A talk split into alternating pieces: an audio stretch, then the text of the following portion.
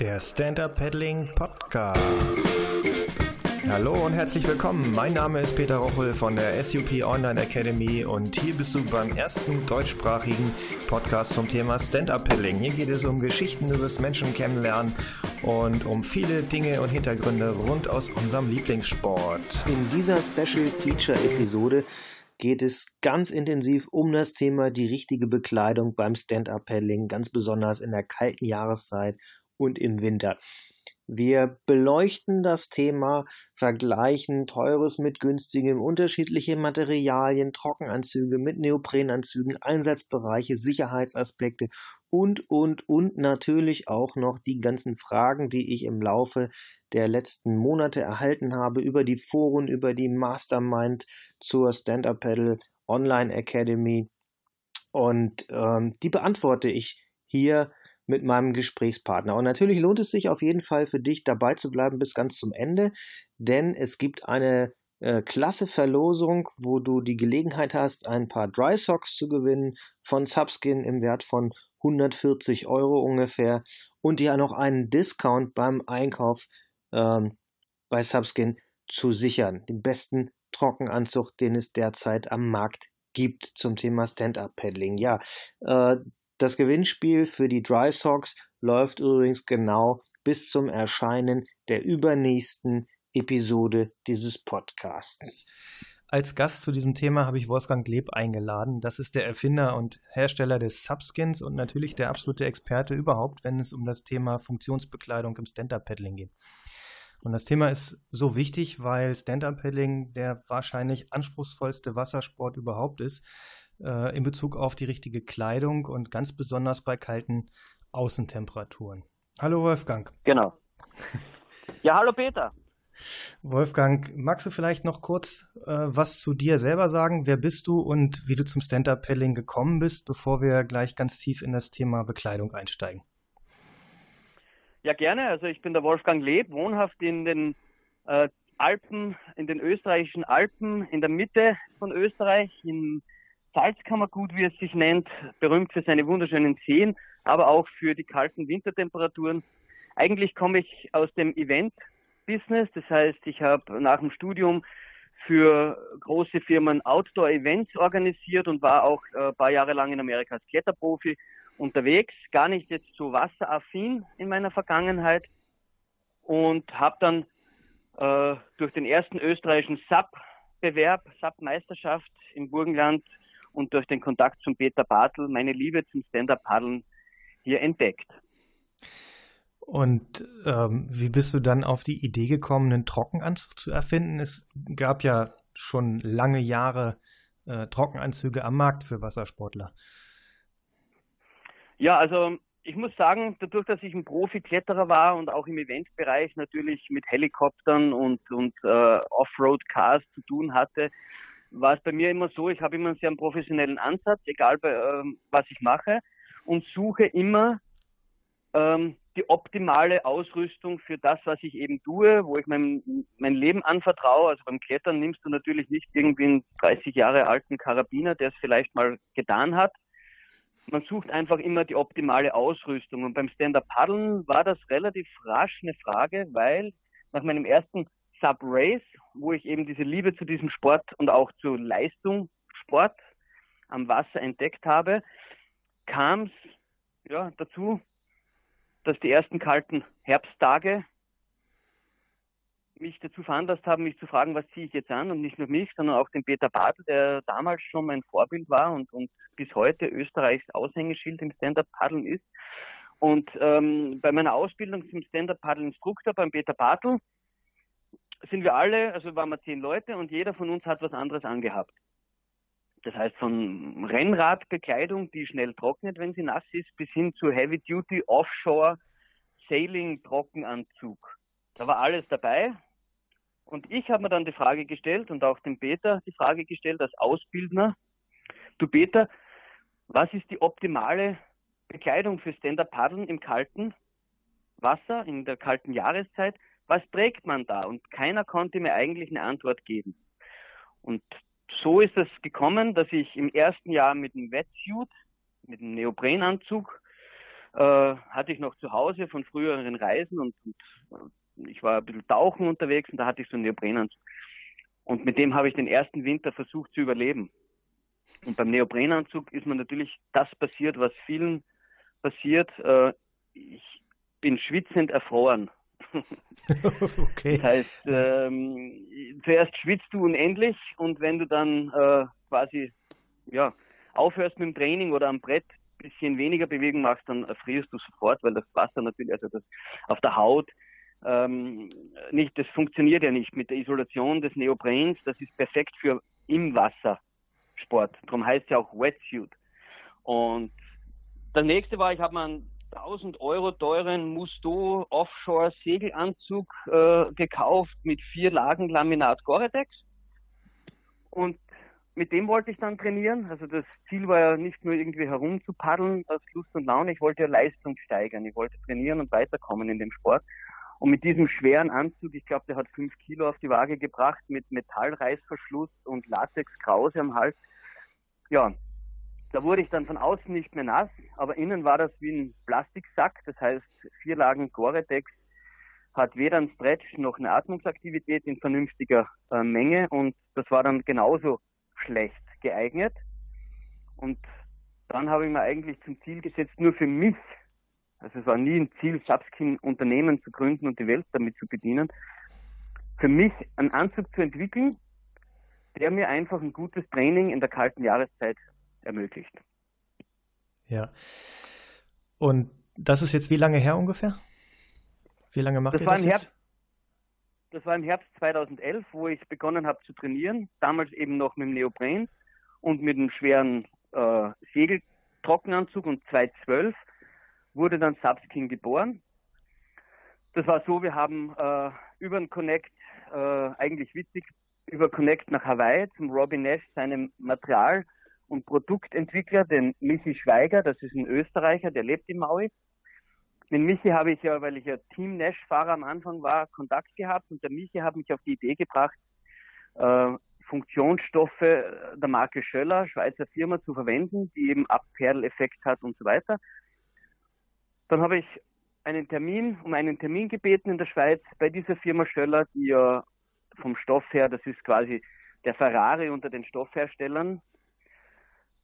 Und da gab es eine vier Stunden Audienz im Headquarter bei den Geschäftsführern dieser riesen Company. Aus dem Grund heraus, weil die meine Anfrage so spannend fanden, weil auf einer Messe zuvor in, in Hongkong oder schon, also irgendwo drüben in Asien, Quicksilver, der große Global Player, auch so eine Frage gestellt hat. Das heißt, Quicksilver war oder ist auf der Suche nach hochfunktionellem Stoff und deswegen waren die interessiert und haben mir vier Stunden Audienz gebeten und nach den vier Stunden wusste ich, wo die Reise hingeht, welche Stoffe man dafür braucht, auf was man Acht geben muss und warum nicht jeder Stoff gleich billig oder gleich teuer ist. Und okay. dann hat es begonnen eben. Perfekt. Das ist, äh, glaube ich, auch der perfekte Ansatz, um unseren Zuhörern äh, umfassend äh, weiterzuhelfen in Bezug auf die richtige Bekleidungswahl für Stand-Up-Paddling. Ich habe einen Haufen Fragen mitgebracht, davon habe ich ja. so ein paar, äh, die sich geknubbelt haben, die sich auch wiederholt haben, äh, hier schon mit äh, aufgeschrieben. Die schauen wir uns nachher nochmal genau an und äh, überprüfen, ob wir das alles auch ordentlich beantworten konnten. der Weg, ich schlage vor, wir schauen uns mal an, ähm, welche Unterschiede und Einsatzbereiche gibt es überhaupt äh, für unterschiedliche Bekleidungsmöglichkeiten vom Neopren hin bis zum Trockenanzug? Äh, was gibt es da für Abstufungen? Äh, wofür braucht man was oder was vielleicht auch lieber nicht? Wie finden wir die richtigen Größen? Ähm, und was gibt es sonst noch zu beachten? Und natürlich auch die Budgetfragen. Und dann gleichen wir das nochmal ab mit den Fragen, die unsere Kunden bzw. Leser und äh, Gruppenmitglieder und Co. in den sozialen Netzwerken gestellt haben und hoffen, dass wir damit alles abgedeckt bekommen, das Wichtigste. Ist das soweit ja, okay? Gerne. Ja, machen wir so. Ne? Alles okay. klar, ja. Dann fangen wir mal an. Du hast es eben schon angesprochen, deinen eigenen Weg zu beschreiben. Der deckt sich übrigens auch mit meinem. Äh, erstmal der alte Neo muss herhalten. Das ist ja. aus meiner Erfahrung für bestimmte Bereiche durchaus auch sinnvoll. Jetzt gibt es natürlich verschiedene Arten von Neoprenanzügen. Also wir haben die klassischen Wetsuits, die hat man heute in der Regel als Overall mit langen Armen und langen Beinen. Die gibt es in unterschiedlichen Dicken. Dann gibt es äh, Trocken-Neoprenanzüge, die werden vorrangig im Bereich Windsurfen in Kaltwasserrevieren äh, in diesem Zusammenhang vertrieben. Und es gibt äh, den eigentlich schon ausgemusterten, jetzt wieder äh, in den Markt gekommenen Long John, der auch beim Stand-Up-Paddling äh, seine Abnehmer findet. Wofür sind die gut? Wo sollte man die einsetzen? Shorty habe ich jetzt mal nicht mit drin, weil wir hier äh, über kalte Jahreszeiten sprechen wollen warum und wofür sind die gut und wofür sind die nicht gut? Ja, also ist eine gute Frage und lässt sich auch relativ rasch und einfach äh, beantworten.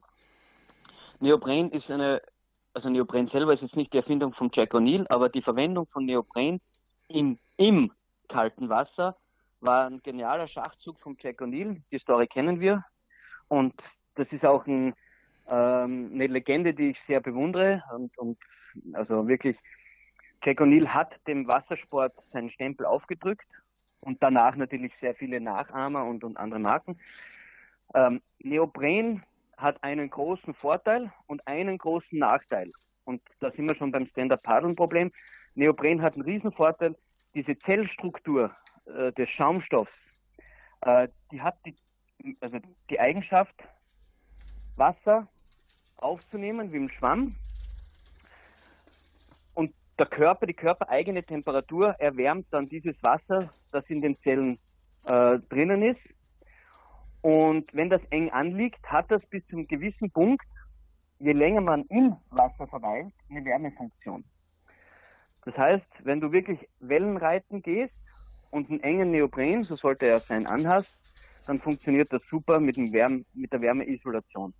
Schwierig, Neopren hat keine Atmungsaktivität.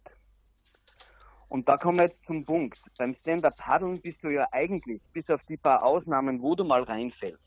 Und ich glaube, da sprechen wir alle die gleiche Sprache. Wir fallen ja nicht permanent rein, sondern wir fallen vielleicht mal rein oder die Möglichkeit besteht jedes Mal, wenn wir rausgehen, dass man reinfällt. Aber eigentlich fallen wir selten rein. Da ist es eher von der Bekleidung her zu bevorzugen, was Atmungsaktives zu haben. Und da fällt Neopren raus. Und egal, ob ich jetzt einen Long John nehme oder 3 Mill oder 6 Mill, es ist immer die gleiche Thematik. Es entwickelt sofort innen, innen drinnen Schweiß und Wärme und hat aber nach außen keine Isolierungsfunktion. Das heißt, du gehst nicht wandern, es gibt keinen Bergsteiger, keinen Kletterer, der einen Neopren Long John anhat. Ne? Funktioniert nicht. ja. Und, und da ist eben die Problematik, warum Trockenanzüge Sinn machen. Okay, und der Trocken-Neoprenanzug, was ist das genau? Das ist dann ein Neoprenanzug, ähm, der wasserdicht ist. Nichts genau, rein, Neopren raus. ist natürlich wasserdicht, das muss man dazu sagen. Also durch Neopren geht ja nichts durch, das ist eine Polymerstruktur, das heißt, das ist ja ein Erdölprodukt, mal jetzt so gesagt, bis auf die paar Prozent, was sie mittlerweile mit Steinmehl und so weiter bei Patagonia herstellen.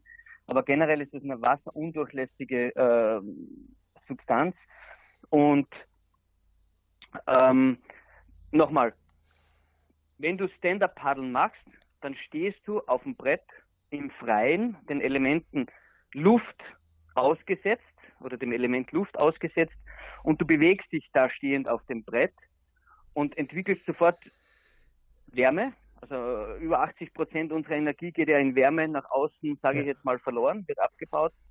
Und da brauchst du etwas, was dich trocken hält. Und für, dafür wurde er in der modernen Bekleidungsindustrie auch federführend durch die Marke Gore-Tex, aber eben nicht nur Gore-Tex, äh, Freizeit, atmungsaktive Freizeitbekleidung geschaffen. Und mein Ansatz war, wenn ich am Brett stehe und paddle, dann kann ich nicht etwas tragen, das für im Wasser entwickelt wurde. Ja. Okay, verstanden. Jetzt äh, würde ich nochmal Wert darauf legen, den Unterschied klarzumachen zu anderen Sport, zu anderen Wassersportarten im Vergleich zum Stand-Up-Paddling. Das Ding ist beim Stand-Up-Paddling, äh, insbesondere im Vergleich zum Segelsport, weil wir hatten das Thema äh, Musto-Trockenanzüge oder äh, Segeltrockenanzüge aus Neopren oder im Vergleich zum Windsurfen ist, äh, das sind Sportarten, die überwiegend ähm, statische Haltekräfte erfordern. Das heißt, man bewegt sich nicht so viel, äh, insbesondere am Oberkörper, wie beim Stand-Up-Paddeln. Das heißt, beim Stand-Up-Paddeln äh, seid ihr viel mehr in Bewegung als bei den anderen Sportarten, für die diese Kleidung ursprünglich mal entwickelt worden ist. Und das bedeutet, die Hitzeentwicklung äh, zwischen der Bekleidung und eurer Haut äh, ist viel größer. Und das ist dann das, was natürlich dazu führt, dass man erstmal furchtbar schwitzt zu Anfang und hinterher wieder friert. Richtig, Wolfgang? Das ist richtig und du hast es jetzt ganz richtig gesagt. Alle diese Produkte wurden speziell für die jeweilige Sportart entwickelt. Und ich würde mich jetzt nicht äh, anmaßen, sagen, dass Subskin Diabolo Suit mit 900 oder mit 700 Gramm, je nach Größe, das perfekte Offshore Volvo Ocean Race äh, Trockenanzugprodukt wäre, mit dem du um Kap Horn segeln kannst. Das heißt, da machten vier Lagen äh, Trockenanzug, der fürs Segeln entwickelt wurde, mit hohem Kragen, dick gefüttert. Das macht Sinn. Und, und äh, äh, Subskin, das Ziel von Subskin-Anzügen war ja, ich kann ein Dreilagenprodukt nehmen, das dünn und atmungsaktiv ist, aber eine extrem hohe Wassersäule hat, für den Fall, dass ich reinfalle ähm, aber ich habe wenig Abrieb. Das heißt, ich komme selten an, an ähm, Felsen an. Ich sitze nicht auf dem Brett permanent, wo ich äh, eine größere, äh, sage ich mal, ähm, Abnutzung habe am Material. Und unsere Anzüge wurden eben speziell für Stand-Up-Paddeln entwickelt. Natürlich werden die auch ganz gern mal da und dort beim Segeln. Wir haben eine Olympiasiegerin, die, die, die zieht das halt beim Segeln an und wir haben mit Corin Edison ein, ein Wildwasser-Weltmeister, Olympiasieger, bla bla bla. Und man kann das auch ein bisschen zweckentfremdet äh, nutzen, aber das Ziel beim, beim, bei unserem Trockenanzug war eben am Brett stehend, ja. hoher Stretch, hohe Atmungsaktivität und dann natürlich noch die Möglichkeit, schöne Farben dazu zu nehmen, damit das wegkommt von dieser äh, Form follows Function. Ja, alles in Schwarz ja. oder alles in Rot. Aber weil du vorher gemeint hast, noch äh, zum Beispiel beim Windsurfen, Kitesurfen, diese dicken, da gibt es von Iron zum Beispiel, wenn man diese Marke nennen will, ähm, einen Trockenanzug, der gern gekauft wird. Ähm, der Ansatz äh, der R&D ähm, ähm, ähm R&D-Produktion, also diese Entwicklungsproduktion ja. bei diesen großen Firmen, der ist ja immer der gleiche gewesen. Wenn du mal mit Neopren gute Erfahrungen machst, dann gehst du nicht gleich weg und wechselst komplett das Produkt oder ähm, das Material das heißt, die haben dann einfach gesagt, dann machen wir halt die Kite- und Windsurf-Winteranzüge dick, dick, dick, dick, dick. Damit entsteht natürlich ein höherer Wärmefaktor. Ne? Ja. Das Problem dann bei diesen Anzügen ist, du hast halt dann wirklich ein paar Kilo zusätzlich, die du mittragen musst. Die Anzüge werden schwer, sie werden, ähm, sage ich mal, ähm, voluminös und funktionieren einfach nicht mehr auf dem Level, wo die meisten, die dann im Winter Kitesurfen oder Windsurfen, äh, sich bewegen müssen und, und so weiter. Also das ja. auch nicht das optimale Produkt. Ein, ein Riesennachteil davon, das kann ich nur auch aus eigener Erfahrung aus dem Wellenreiten, aus dem äh, Stand-Up-Paddeln sagen, ist die eingeschränkte Bewegungsfreiheit. Das heißt, äh, das ganze dicke Material genau. muss mitbewegt werden. Ähm, das genau. ist anstrengender und äh, im Bereich der Achseln führt das ganz häufig äh, zu durchgescheuerten Achseln äh, weil die Anzüge natürlich genau. eng anliegen müssen, wie du gesagt hast, und äh, das scheuert schlicht und ergreifend bei Bewegungen, die man beim Paddeln durchführt.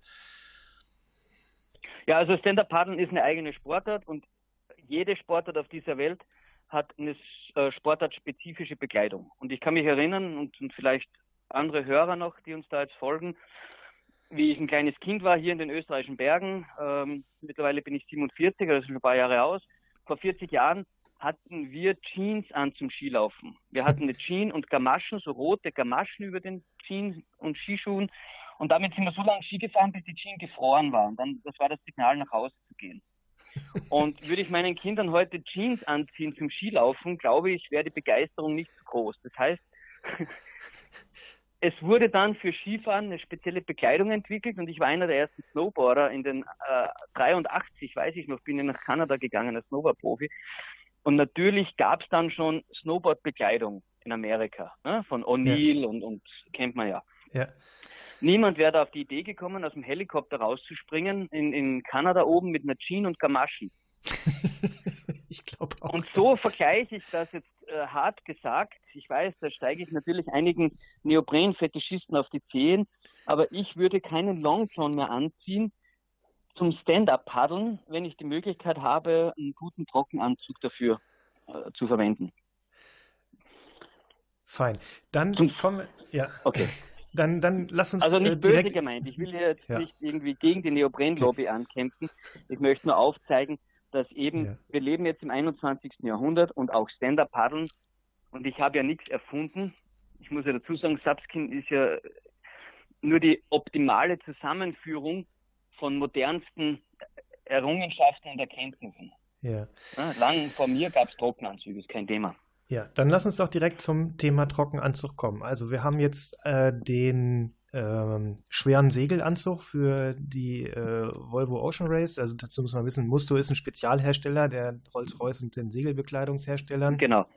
Und äh, du hast äh, das Thema schon erläutert. Es gibt ja auch noch die klassischen äh, Dry Suits, die einfachen. Dann gibt es im Bereich äh, Kajak- und Segelbekleidung auch äh, Kombinationen. Auch da gibt es äh, relativ günstige äh, Trockenanzüge beziehungsweise Kombinationen aus Hose mit oder ohne Kamin und wasserdichte Jacken.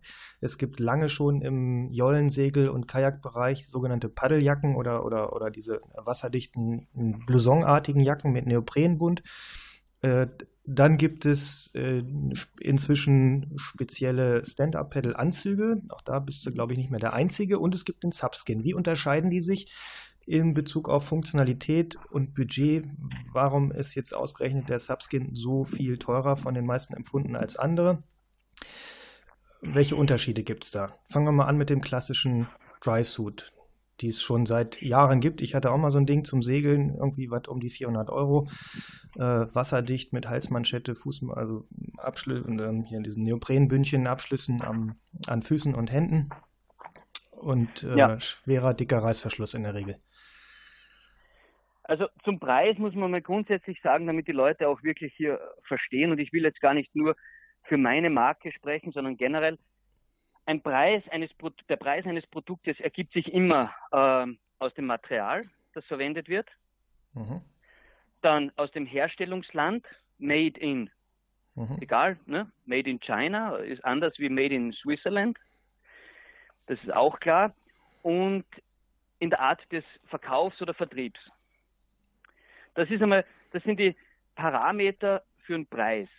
Wie ja. gestaltet sich ein Preis? Da muss der Kunde wissen, ähm, wie wir damit begonnen haben, wir hatten keine Ahnung. Ich muss dazu sagen, ich komme ja nicht aus der Bekleidungsbranche. Ich war nur auf der Suche nach einem guten Produkt und hätte es zu meiner Zeit damals ein Subskin gegeben, dann hätte ich äh, gespart, muss ich sagen, Geld zusammengetragen, hätte recherchiert, was wäre das für mich beste Produkt und wäre wahrscheinlich draufgekommen, ja, das wird sowas, was ich jetzt mache, ne, sowas sein und hätte das gekauft und hätte nie weitergemacht. Ähm, wir haben aber gemerkt, nach den ersten eigenen Anzügen, die wir selber genäht und getaped haben, damit sie dicht sind, quasi im Dachboden einer, einer Freundin, dass andere Leute wie Peter Bartel und, und, und äh, andere Sub-Center-Besitzer, bei denen das Geschäft natürlich rapide runtergeht im Herbst, äh, gemeint haben, ja, hey, äh, das wäre schon toll, so ein Produkt. Wir haben aber dann relativ schnell gemerkt, wenn man so ein Produkt umsetzen will, das atmungsaktiver ist als ein Long John und das aber ähm, nur ein Fünftel des Gewichts hat, leicht und dünn und gut zu tragen im Vergleich zum Offshore-Segelanzug, dann kommt man gleich mal mit der Materialfrage äh, in Konfrontation. Und da sind wir eben, und das ist auch unser Ziel, unser Ziel ist ja nicht, äh, den Markt zu überschwemmen mit eben Billigmaterial. Wir haben uns das Beste am Markt erhältliche Produkt Trockenanzugstoff, Dreilagen Membranstoff, das es gibt. Und glaubt mir, ich habe viel recherchiert. Das haben wir uns gekauft und das wird, wird bis heute verwendet. Und da ist einfach mal so, Alu-Paddel-Carbon-Paddel-Vergleich. Ein Alu-Paddel ist ein gutes Paddel, hat aber nicht die Eigenschaften und logischerweise dadurch auch nicht den Preis wie ein High-End-Carbon-Paddel. Und ein Subskin-Anzugmaterial hat Eigenschaften, die haben die anderen Anzüge nicht, bis auf zwei Ausnahmen, die ich dann nenne. Ja. Und das merkt man auch sofort, wenn man es trägt. Das zweite ist, der Preis gestaltet sich durch Made in. Wir wollten immer, das ist eine Philosophie von uns und die ziehen wir auch durch, nicht nach Asien gehen. Und das heißt jetzt gar nicht, dass alle Produktionen oder alle Produkte, die in Asien gemacht werden, Kinderarbeit sind oder so. Also mittlerweile muss man da wirklich unterscheiden. Es gibt auch im Bergsport gibt Marken, die lassen auch in Asien hochqualitativ produzieren. Nur für die kleine Stückzahl, für den kleinen Sport Stand-Up-Paddeln, also momentan ist es ja noch weltweit gesehen ein kleiner Sport, macht es keinen Sinn, die Produktion für ein paar hundert Anzüge nach Asien zu verlegen. Du findest gar keine Firma in Asien, die dir 300 Anzüge, nur 300 Anzüge macht. Das heißt, wir waren fast gezwungen, aber natürlich auch von der Philosophie her, Made in Austria hier, äh, das in Europa zu produzieren und das ist einfach teurer. Leute, die in Österreich oder in Europa arbeiten, arbeiten nicht für das Geld wie in Asien, das wissen wir. Kein Geheimnis. Und das nächste zum Preis, warum Subskin höheren Preis hat, ist dann noch die Vertriebsstruktur. Ähm, wir könnten eigentlich gar nicht Geld verdienen. Mit Subskin würden wir über einen klassischen Importeur-Vertriebshandel gehen. Das haben wir versucht, gerade in Deutschland. Wir haben uns einen sehr guten ähm, Importeur gesucht und der hat dann eine große Stückzahl bestellt, 200, 300 Anzüge und über den Handel verkauft oder verkaufen probiert. Und ich sage euch äh, transparent, beim 800 Euro Anzug sind uns 80 Euro Gewinn geblieben, vor Steuer. Hm. Und das muss man wissen. Und ähm, da sind wir dann ähm, fast gezwungen worden. Mittlerweile ist es aber natürlich, ähm, gehört es zu unserer Struktur, ähm, über den Online-Handel zu gehen, direkt bestellen, bis auf ein paar wenige uns wirklich nahestehende Core-Shops die uns dann auch mitverkaufen. Sonst wäre das einfach äh, wirtschaftlich gesehen ähm, Zeitverschwendung, was wir hier machen. Ja. Das ist immer der Preis. Deine Frage zum Preis war das, ne? Warum genau, das war das eine, das eine, genau, warum ist der teurer? Ich weiß äh, noch einen anderen Grund, warum, oder ich, ich mutmaße einen weiteren Grund, ähm, in Bezug auf den Preis oder warum es sich äh, vielleicht für den einen oder anderen auch lohnt. Äh, das ist ja, glaube ich, auch schon das Thema bei der Verarbeitung, wo er einfach mehr macht als andere in Bezug auf zum Beispiel die Nähte, äh, wie die verklebt sind. Ähm, also eben nicht industriell, sondern das wirklich in äh, Handarbeit und alles äh, so sorgfältig macht, dass er einfach auch auf eine höhere Haltbarkeit kommt als bei ähm, Industrieprodukten. Ist das richtig oder bringe ich da irgendwas falsch zusammen? Nee, das ist ganz richtig. Ähm, hast gut recherchiert, muss man sagen. Super. Ähm, wir hatten am Anfang eine Firma im Ausland, also im, im, im, europäischen Ausland, die haben das für uns gemacht. Also wie gesagt, ich war im Event-Business tätig und war weit davon entfernt, äh, mit Nähmaschine oder Tape-Maschine zu hantieren. Und ähm, wir haben dann aber schnell gemerkt, dass diese Anzüge, die wir verwenden, mit diesen speziellen Stoffen, die wir verwenden, innen mit Velour und hoher Stretch, dass das ganz schwer dicht zu kriegen ist. Es ist eben ein Riesenunterschied, einen Offshore-Sailing-Anzug zu tapen, eben mit wenig Stretch und einer glatten Membran innen. Ähm, das ist ganz einfach zu tapen und der ist dicht, wobei mein Muster war damals auch nicht dicht, muss ich dazu sagen. Der war dann eben schlampig vertaped. Wenn das Tape innen feine Risse hat oder bei der Verarbeitung wird das ja heiß aufgetragen, wenn das abkühlt, äh, entstehen kleine Falten und da kann immer wieder Wasser eindringen. Also wenn man im Wasser liegt, der atmosphärische Druck im Wasser ist ja so hoch. Für eine Regenjacke ist das kein Thema, das kannst du locker in Asien machen. Ja. Aber Trockenanzüge, da kenne ich einen Hersteller, ähm, einen Neoprenhersteller, der in Deutschland seinen Vertrieb hat, die haben das probiert und haben von 2000 Trockenanzügen damals 1200 als undicht vom Handel zurückgenommen. Ja. Und das ist natürlich äh, das desaströs. Das heißt, ja, wir haben uns dann äh, aus der Not eine Tugend gemacht und haben die Produktion hier zu uns verlegt. Und momentan ist es noch so, natürlich langfristig, wenn Subskin so weiter wächst, äh, werde ich das alleine nicht mehr handhaben können. Aber momentan werden alle Anzüge von mir persönlich vertaped, getestet. Und sogar wir hatten aber anfänglich Schwierigkeiten bei dem einen oder anderen Anzug mit der Dichtheit. Ja. Weil Du bekommst die Tapes vom Handel, die werden ja einfach eingekauft. Du bekommst die Stoffe vom Handel und du bekommst diese Tape-Maschine, die ein Vermögen kostet. Und keiner dieser drei Lieferanten kann dir sagen, wie du diese Komponenten zusammen verarbeiten musst, damit du den gewünschten Erfolg hast. Das heißt, da ist viel Trial and Error dabei und das erste Jahr, 2012 und dann im 2013er Jahr, äh, hatten wir so unsere äh, Erfahrungen gemacht, auf was man aufpassen muss, damit das Produkt am Ende funktioniert. Gut, das heißt also, auch da steckt ja die Aussage dahinter, wer billig kauft, kauft manchmal zweimal.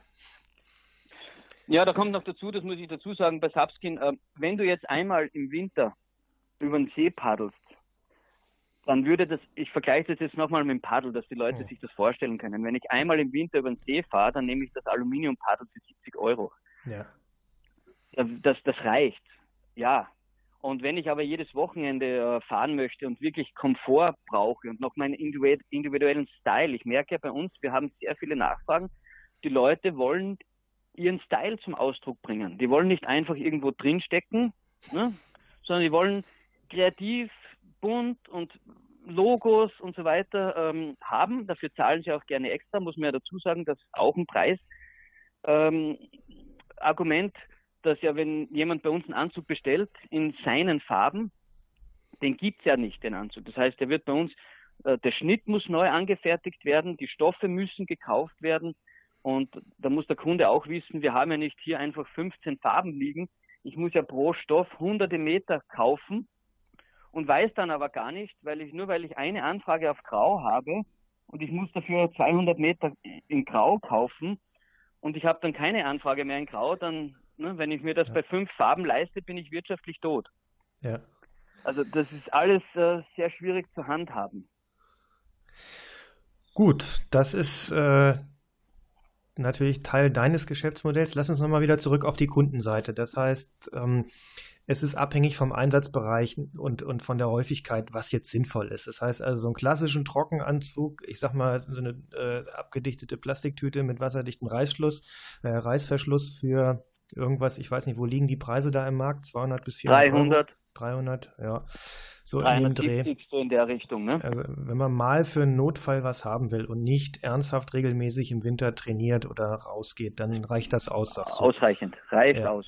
Segelbekleidung oder Kombi, das heißt, wo ich normale Klamotten drunter anziehen kann und ziehe mir dann zum Beispiel eine Segelhose drüber oder ähm, solche Kajakanzüge. Das gibt es ja auch schon bei äh, günstigen mhm. Großhandelsanbietern. Ähm, für, ich sag mal, irgendwas zwischen so 150, 200 Euro kriegt man so eine Kombi schon, wenn wir in die großen äh, Sport-Großkaufhäuser gehen zum Beispiel. Für wen ist sowas? Genau. Ist das überhaupt geeignet oder ist das lieber Finger von lassen? Nee, also generell alles, was sich wärmt und trocken hält, funktioniert. Ja. Aber eben nicht gleich wie andere Produkte. Wo ich immer ein bisschen empfindlich bin, ist, wenn ich dann lese äh, auf Foren im Internet oder Social Media, wenn dann Leute schreiben, ich habe mir jetzt einen 300 Euro Anzug gekauft und der funktioniert ja eh ganz gleich wie der um 800. Und ja. da ist natürlich schwierig. Das ist vielleicht subjektives Empfinden. Aber nee, das ist nicht so. Ja. Aber für nur trocken bleiben und mit einem Freund am Wochenende schnell mal über den See paddeln, da musst du jetzt nicht ein 800, 900 Euro individuell gestyltes, maßgeschneidertes Produkt anziehen. Ne? Das ist ganz klar. Wir haben ja nicht das Ziel, das geht auch gar nicht, den gesamten Markt der, der Trockenanzüge abzudecken, sondern wir bieten in der kleinen Nische für die Kunden, die eben Qualität, Komfort und Design oder Style vereint haben wollen, zum höheren Preis das optimale Produkt. Das ist der Ansatz von Subskin und ich habe kein Problem mit Konkurrenz. Ich bin mittlerweile froh, dass es andere Hersteller gibt, die auch in diesem Bereich äh, tätig werden, weil ich vergleiche das mal mit dem Autohandel. Ne? Würde es nur eine Automarke geben, wäre das längst nicht so, sage ich mal, ähm, verkaufserträglich, wie wenn es verschiedene Marken gibt. Äh, Konkurrenz belebt das Geschäft. Ja. Und es liegt am Kunden zu entscheiden, was für ihn oder für sie das optimale Produkt ist. Ja. Und wenn es jetzt also in Richtung, ich möchte regelmäßig auch im Winter äh, Stand-up-Paddeln gehen oder vielleicht sogar ernsthaft trainieren für Wettkämpfe und da nichts anbrennen lassen, dann muss es schon ein spezieller äh, SUP-Anzug sein oder eben ein Subskin. Also du hast mich, genau, du hast mich gefragt zu anderen, also gleich mit anderen Herstellern, das ist auch relativ einfach beantwortet. Vor 2011 gab es in Europa sowieso nicht und in Amerika eigentlich auch nur eine Marke im Trockenanzugbereich. Also es gab keine Firma, die sich speziell den Stand-Up-Partnern angenommen hat, für diese speziellen Bedürfnisse im kalten, in den kalten Jahreszeiten optimal ausgerüstet zu sein. Da waren wir, und das kann ich zu Recht sagen, nach langer Recherche damals, die ersten, die sich dieser Problematik angenommen haben. Das ist natürlich dann, wenn du äh, mit einem Produkt am Markt auftrittst und die großen, man muss sich ja vorstellen, die Global Player, diese ganzen Stand-Up-Board-Firmen, die großen, die haben das relativ schnell erkannt, was da abgeht und haben ja auch gemerkt, das muss man dazu sagen, dass durch unser Produkt Stand-Up Paddle Center, die früh genug äh, sich damit beschäftigt haben, tatsächlich äh, länger äh, im Business waren, also die Jahreszeiten besser nutzen konnte. Dadurch wurden mehr Boards verkauft. Und ich habe ähm, von einem großen Hersteller ein Mail bekommen damals schon, wo er mich eben dankbar darauf hingewiesen hat, dass der Produktionsumsatz gestiegen ist, weil Leute jetzt auch im Winter paddeln. Mhm. Also das gab es ja früher in der Form nicht. Da hat man, ich kann meine ersten Facebook-Einträge, kann ich mich noch erinnern, 2011 im Winter fotografiert am Wasser und da, ja, da sind die Meldungen nur so reingeschneit. Äh, wie verrückt muss man sein, ne? Ja. Passiert aber also, immer noch. Hab ich, haben wir heute noch. ja, aber es, es, wird besser, wenn du alleine schaust, was jetzt im Weihnachten, wie viele Weihnachtsmänner, ja, ja. Kostüme am Wasser sich aufhalten, wie das weltweit äh, um sich greift. Also da ist schon was in Bewegung gekommen. Ich will jetzt nicht sagen, das war nur wegen Subskin, aber wir haben auf alle Fälle unseren Anteil dazu beigetragen und deswegen habe ich ja dann auch äh, vor zwei Jahren mich mit Starboard zusammengetan, kann ich ja hier auch sagen, hm. um für Starboard einen Anzug zu entwickeln, in der Hoffnung, dass ein großer Hersteller, der Global, äh, global unterwegs ist, mehr Aufmerksamkeit auf das Thema Trockenanzug äh, bewirkt. Ja. Und das hat auch gut funktioniert. Also wenn, ja. wenn Starboard sagt, Trockenanzüge sind schick und funktionieren, dann ist das äh, nicht mehr so in Frage zu stellen, als wenn ein kleiner Ösi äh, sich einbildet, äh, eine Marke groß zu machen und das muss sein. Ne? Also das ja. hat uns schon geholfen in der, in der Popularität. Gut, um das äh, Thema abzuschließen, würde ich gerne den Satz anbringen, das ist einer von meinen äh, Lieblingsaussagen äh, zu diesem Thema. Äh, es gibt kein schlechtes Wetter, es gibt nur die falsche Kleidung. Richtig. Und äh, jetzt haben wir die Unterschiede, Neopren, Kombis, äh, Segelanzüge, Kajakbekleidung und Budgets haben wir auch schon grob mit angefasst. Wie finde ich jetzt die richtige Größe für meinen Trockenanzug? Mal markenunabhängig, worauf sollte ich achten? Wie finde ich heraus, was passt mir am besten? Ja, ist ganz einfach. Äh, man sollte sich im Trockenanzug bewegen können, vor allem im Oberkörper, durch diese Paddelbewegung.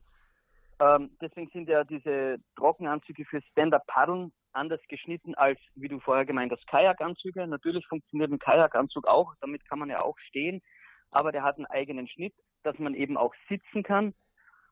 Und die Anzüge, die es sonst noch gibt, wo du sagst mit Neoprenbündchen, so Spritzwesten, also alles, was nicht komplett abdichtet, würde ich im Winter oder in kaltem Wasser, äh, im kalten Wasser nicht verwenden, weil das Wasser dann trotzdem reinrinnt. Also das nützt ja die beste Neo Weste nichts, wenn es trotzdem reinläuft von unten und bei den Armen. Also wenn, dann muss es abgeschlossen sein und ähm, du musst Bewegungsfreiheit haben und die Wärme im Trockenanzug, egal welchen Hersteller, ja. kommt ja nicht vom Außenmaterial. Das hat ganz geringen Wärmeeffekt oder, oder Speichereffekt. Du musst im Zwiebelprinzip, sage ich jetzt mal, dich darunter entsprechend kleiden können. Das muss reinpassen. Wenn du natürlich sagst, ich bin im High-End-Training, also wenn der Peter Bartel jetzt äh, trainiert im Winter, dann zieht der einen engen Trockenanzug an.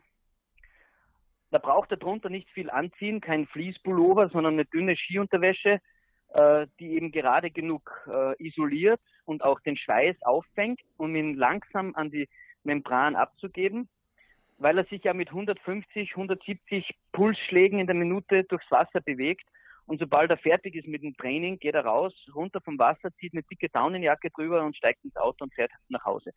Das heißt, da muss ich jetzt nicht so einen weiten Anzug tragen. Wenn ich aber mit Freunden über den Starnberger See fahre und mich da jetzt drei, vier Stunden aufhalten möchte und es hat null Grad, dann ist es schon besser, einen Anzug anzuziehen, der eben mehr Platz bietet, um darunter eine warme Fließhose zu tragen und äh, vielleicht auch einen Fließpulli, damit ich eben nicht auskühle. Ja, also auch hier achtet darauf, äh, dass ihr den Einsatzbereich grob absteckt.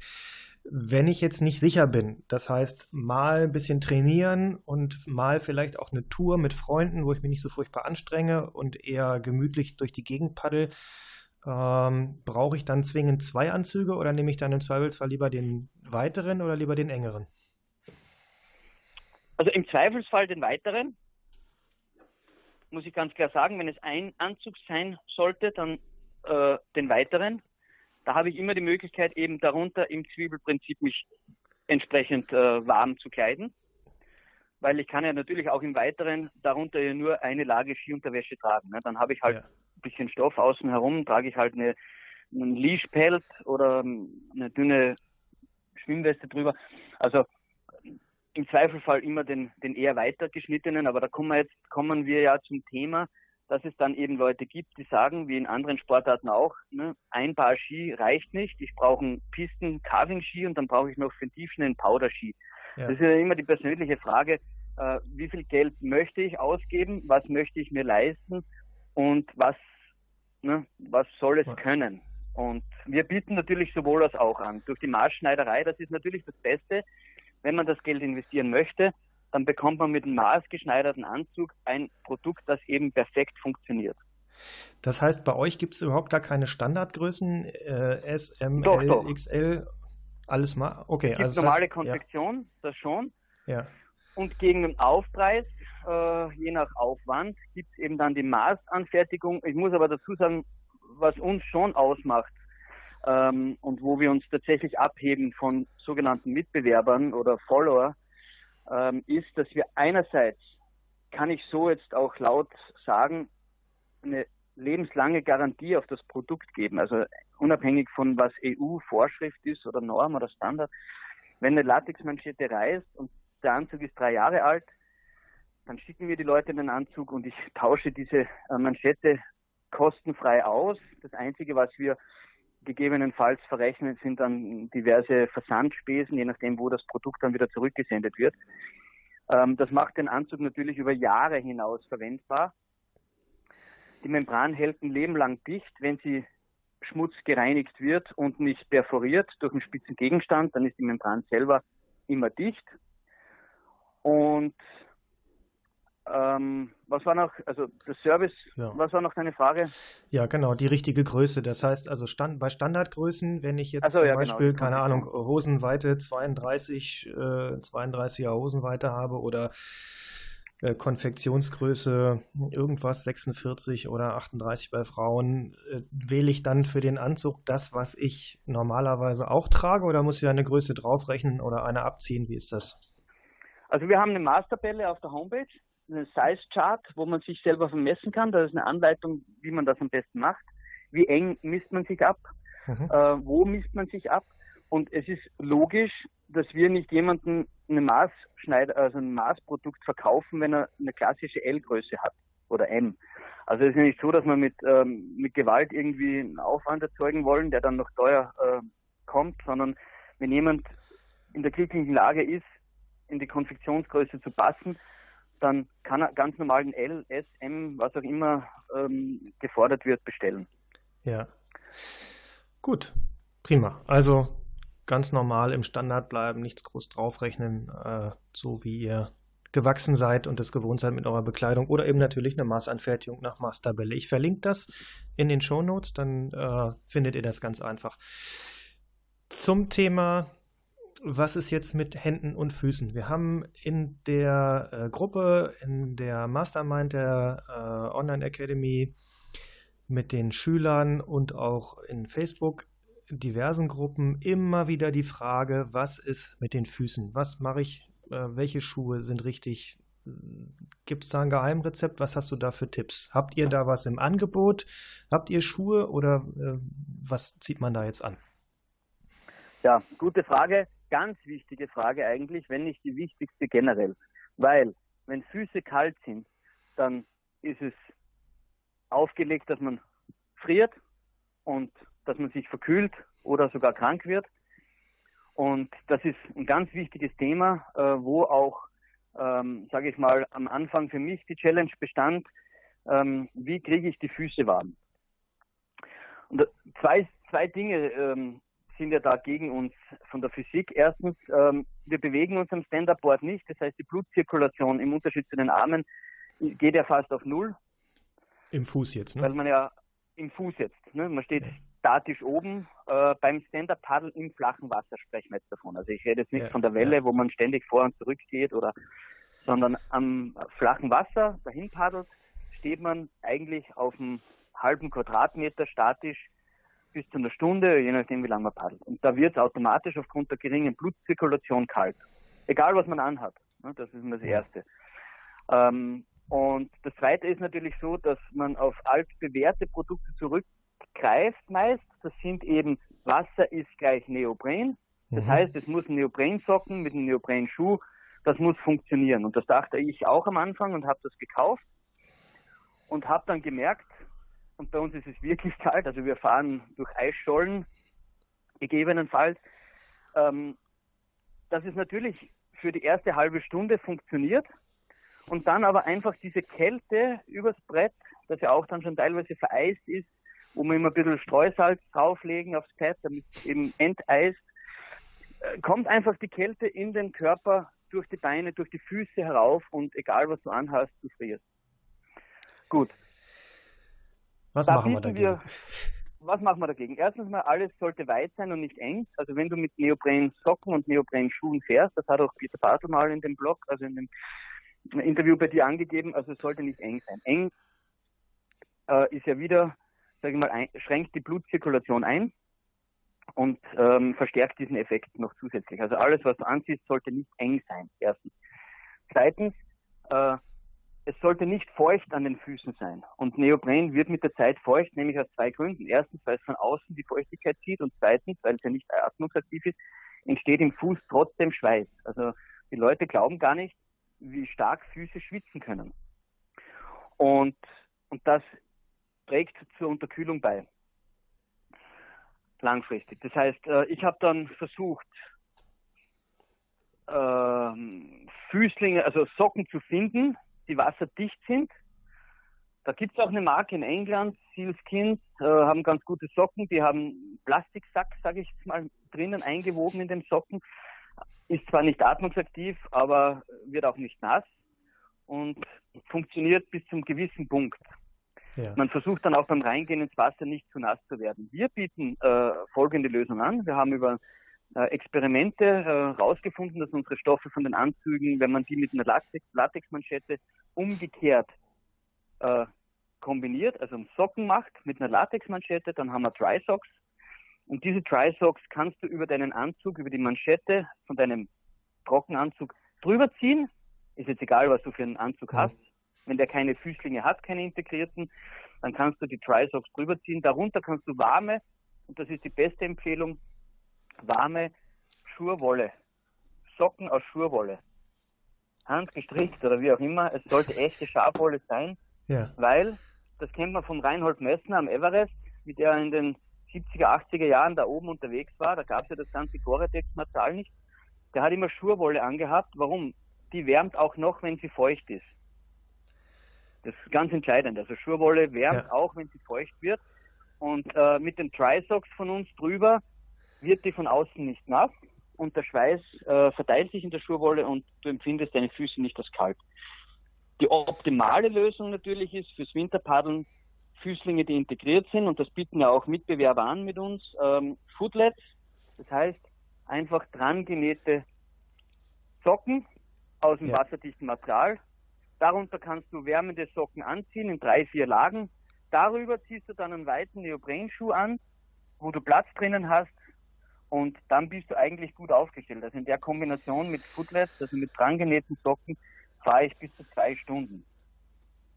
Gut, das heißt also, in jedem Fall äh, Platz um den Fuß rumlassen für warme Socken, im besten Fall Schurwolle. Äh, die äh, Sealskin, Skin Seals, wie hießen die aus England?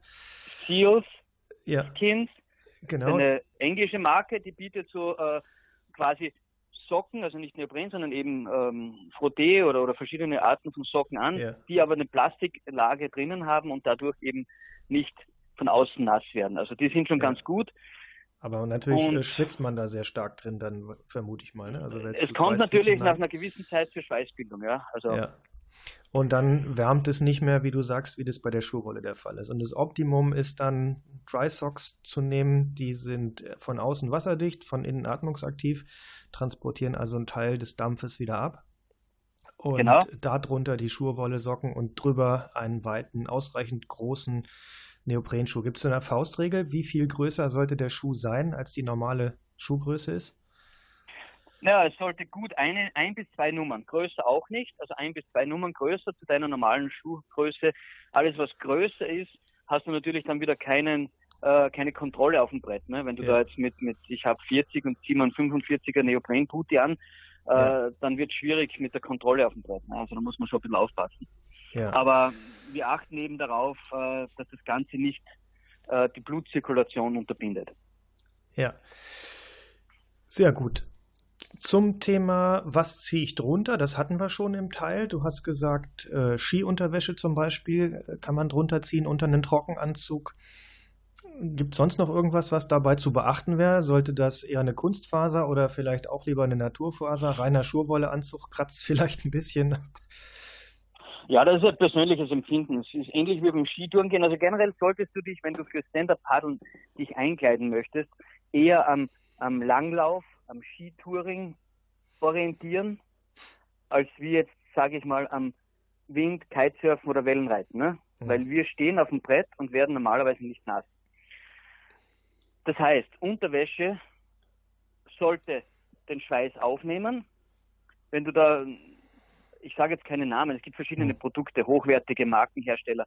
Aber Ja. wenn du etwas anhast, das sofort klitschnass wird unterhalb, ähm, dann ist die schönste Stoffmembran und Anzugmembran obsolet, also funktioniert nicht, weil du innen einfach äh, komplett nass bist. Also die Unterwäsche sollte so gut sein, dass sie den Schweiß aufnimmt und langsam dampfförmig auf die Außenmembran des Stoffes abgibt.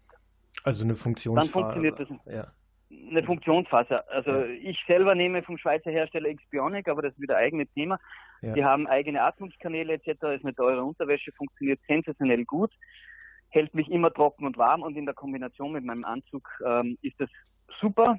Was nicht Ja. funktioniert, kann ich gleich sagen, haben wir am Anfang auch probiert. Was nicht funktioniert oder nicht optimal funktioniert, ist, wenn man unterm Trockenanzug, egal welchen Hersteller, wieder einen Neopren ähm, Rash Vest oder was auch immer anzieht. Also Neopren, Neopren unterm Trockenanzug macht Quatsch. keinen Sinn. Ja. Sehr gut. Drunter haben wir, was zieht man drüber? Thema Schwimmweste, auch das gleich nochmal in dem Fragenbereich äh, ist eine Frage. Wir sind der Meinung, und das geben wir auch so uneingeschränkt raus, am Fließwasser grundsätzlich immer mit Schwimmweste. Jetzt hat ja der Anzug, wenn er dicht ist, wenn ich jetzt einen Trockenanzug wähle mit Halsmanschette und wasserdichten Reißverschlüssen, dann ist er ja wie ein, äh, wie, wie ein Auftriebskörper, wenn ich die Luft nicht rausdrücke. Brauche ich dann noch eine Genau. Schwimmweste oder nicht? Ja, also die Luft im Anzug ähm, ersetzt jetzt generell nicht äh, die Funktion einer, einer Schwimmweste. Das muss man mal ganz klar sagen. Natürlich, wenn ich reinstürze, äh, dann drückt die Luft durch die Beine herauf in den Brustbereich und sieht ganz witzig aus, wenn man dann oben so äh, aufgebläht an der Wasseroberfläche liegt. Aber man muss dazu sagen, diese Luft entweicht ja dann, äh, wenn man länger schwimmen muss, warum auch immer, durch diese Halsmanschette. Und also da muss man schon ganz klar sagen, wo bin ich unterwegs, wofür nehme ich dann äh, eine Schwimmweste dazu. Ja. Eigentlich muss man aber dazu sagen, einen echten, also einen Trockenanzug, und da gibt es genügend Videos, auch verschiedener Hersteller, einen Trockenanzug muss man richtig anziehen.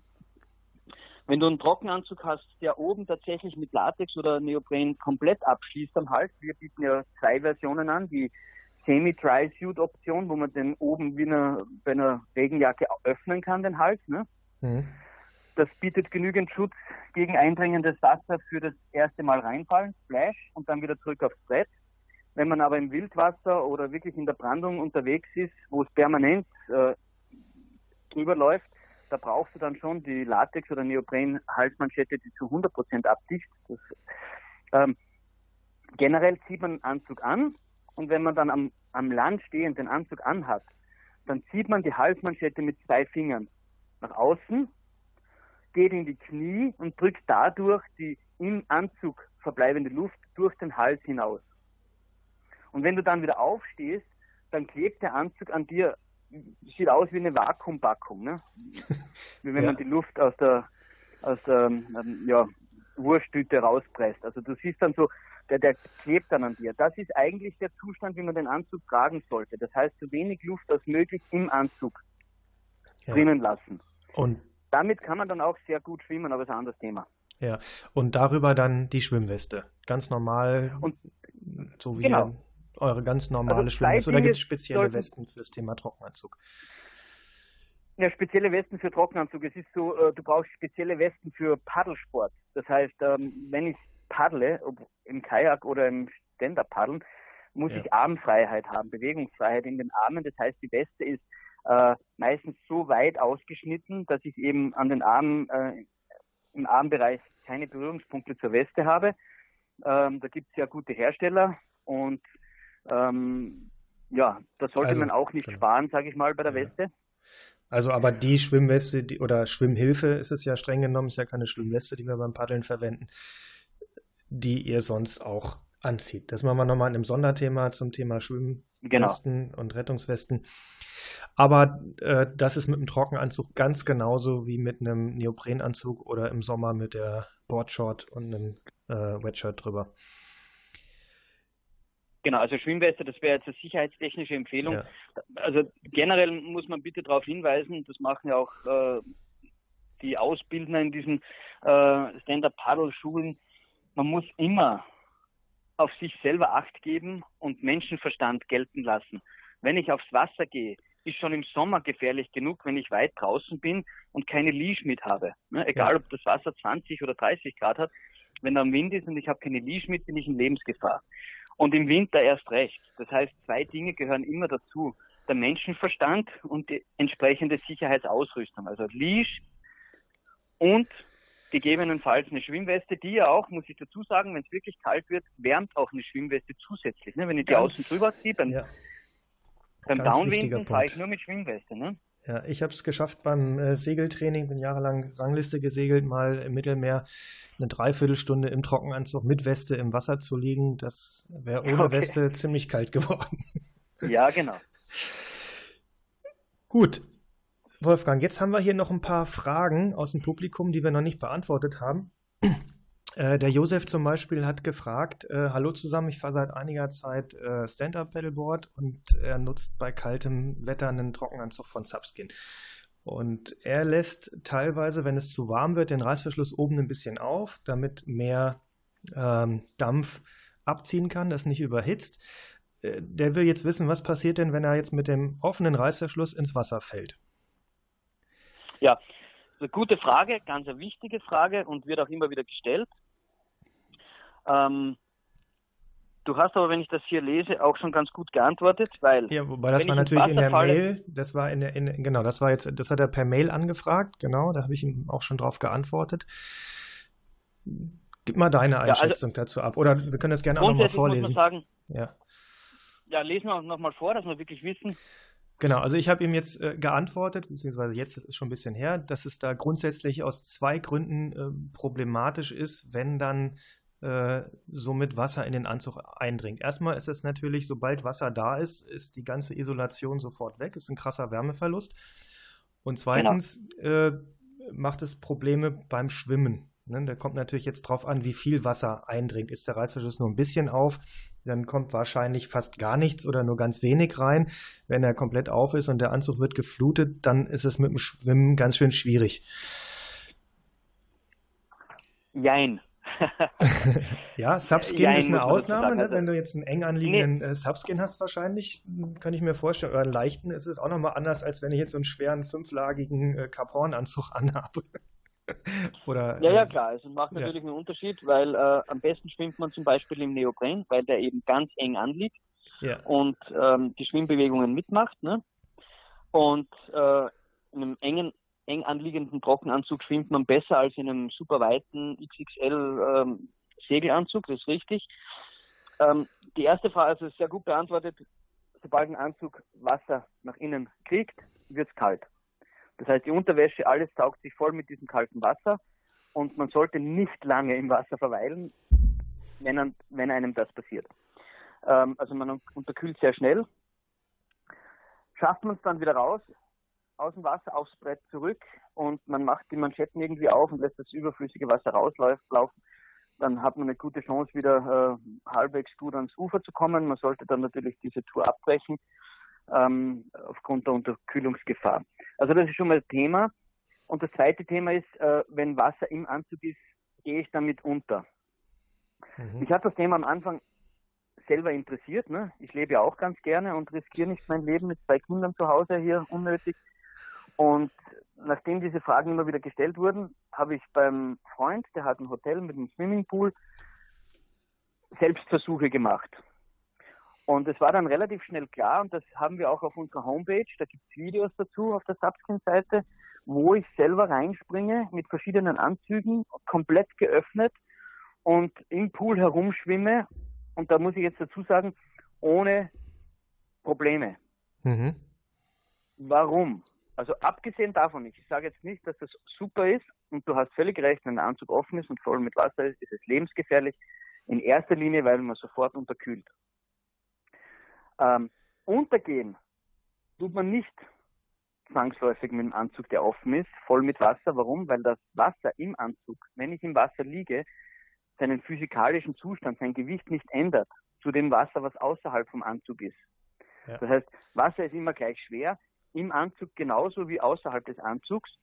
Natürlich macht es einen Unterschied in der Schwimmbewegung, aber ich habe den Anzug komplett geöffnet und schwimme hier, tauche sogar unter Wasser herum und hätte kein Problem ans Ufer zu kommen, solange das Wasser ruhig ist.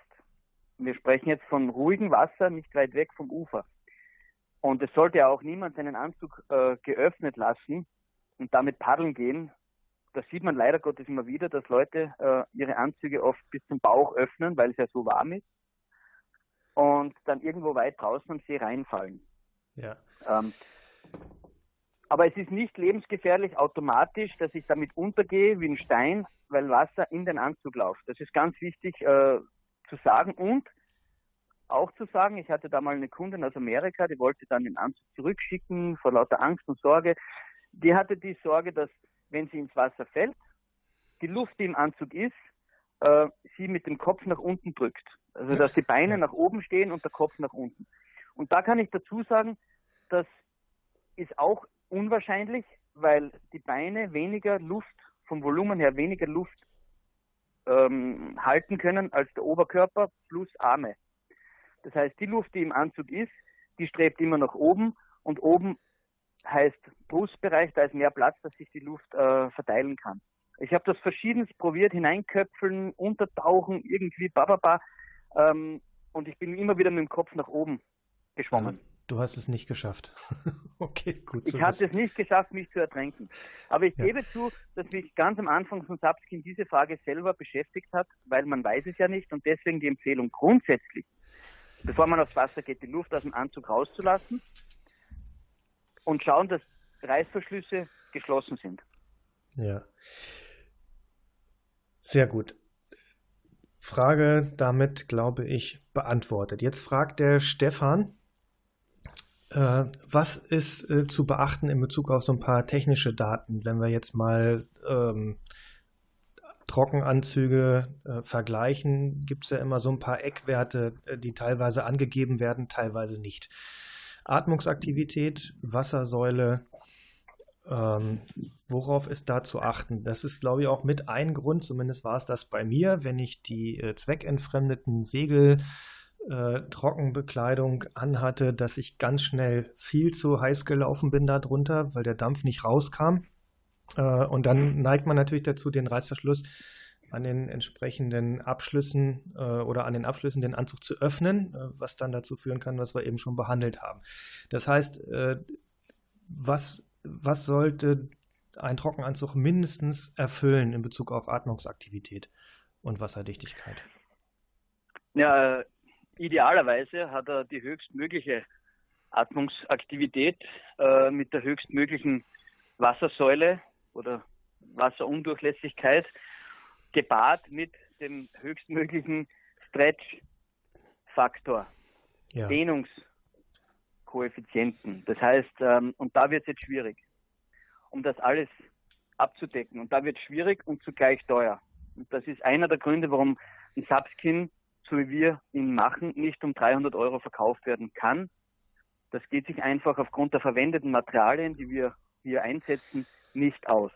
Das heißt, äh, es gibt außer dem Faktor für die Atmungsaktivität äh, und dem Faktor Wassersäule äh, auch noch den Faktor Stretch. Gibt es da Industriestandards oder Standardwerte, an denen man sich orientieren könnte, oder ist das Unsinn?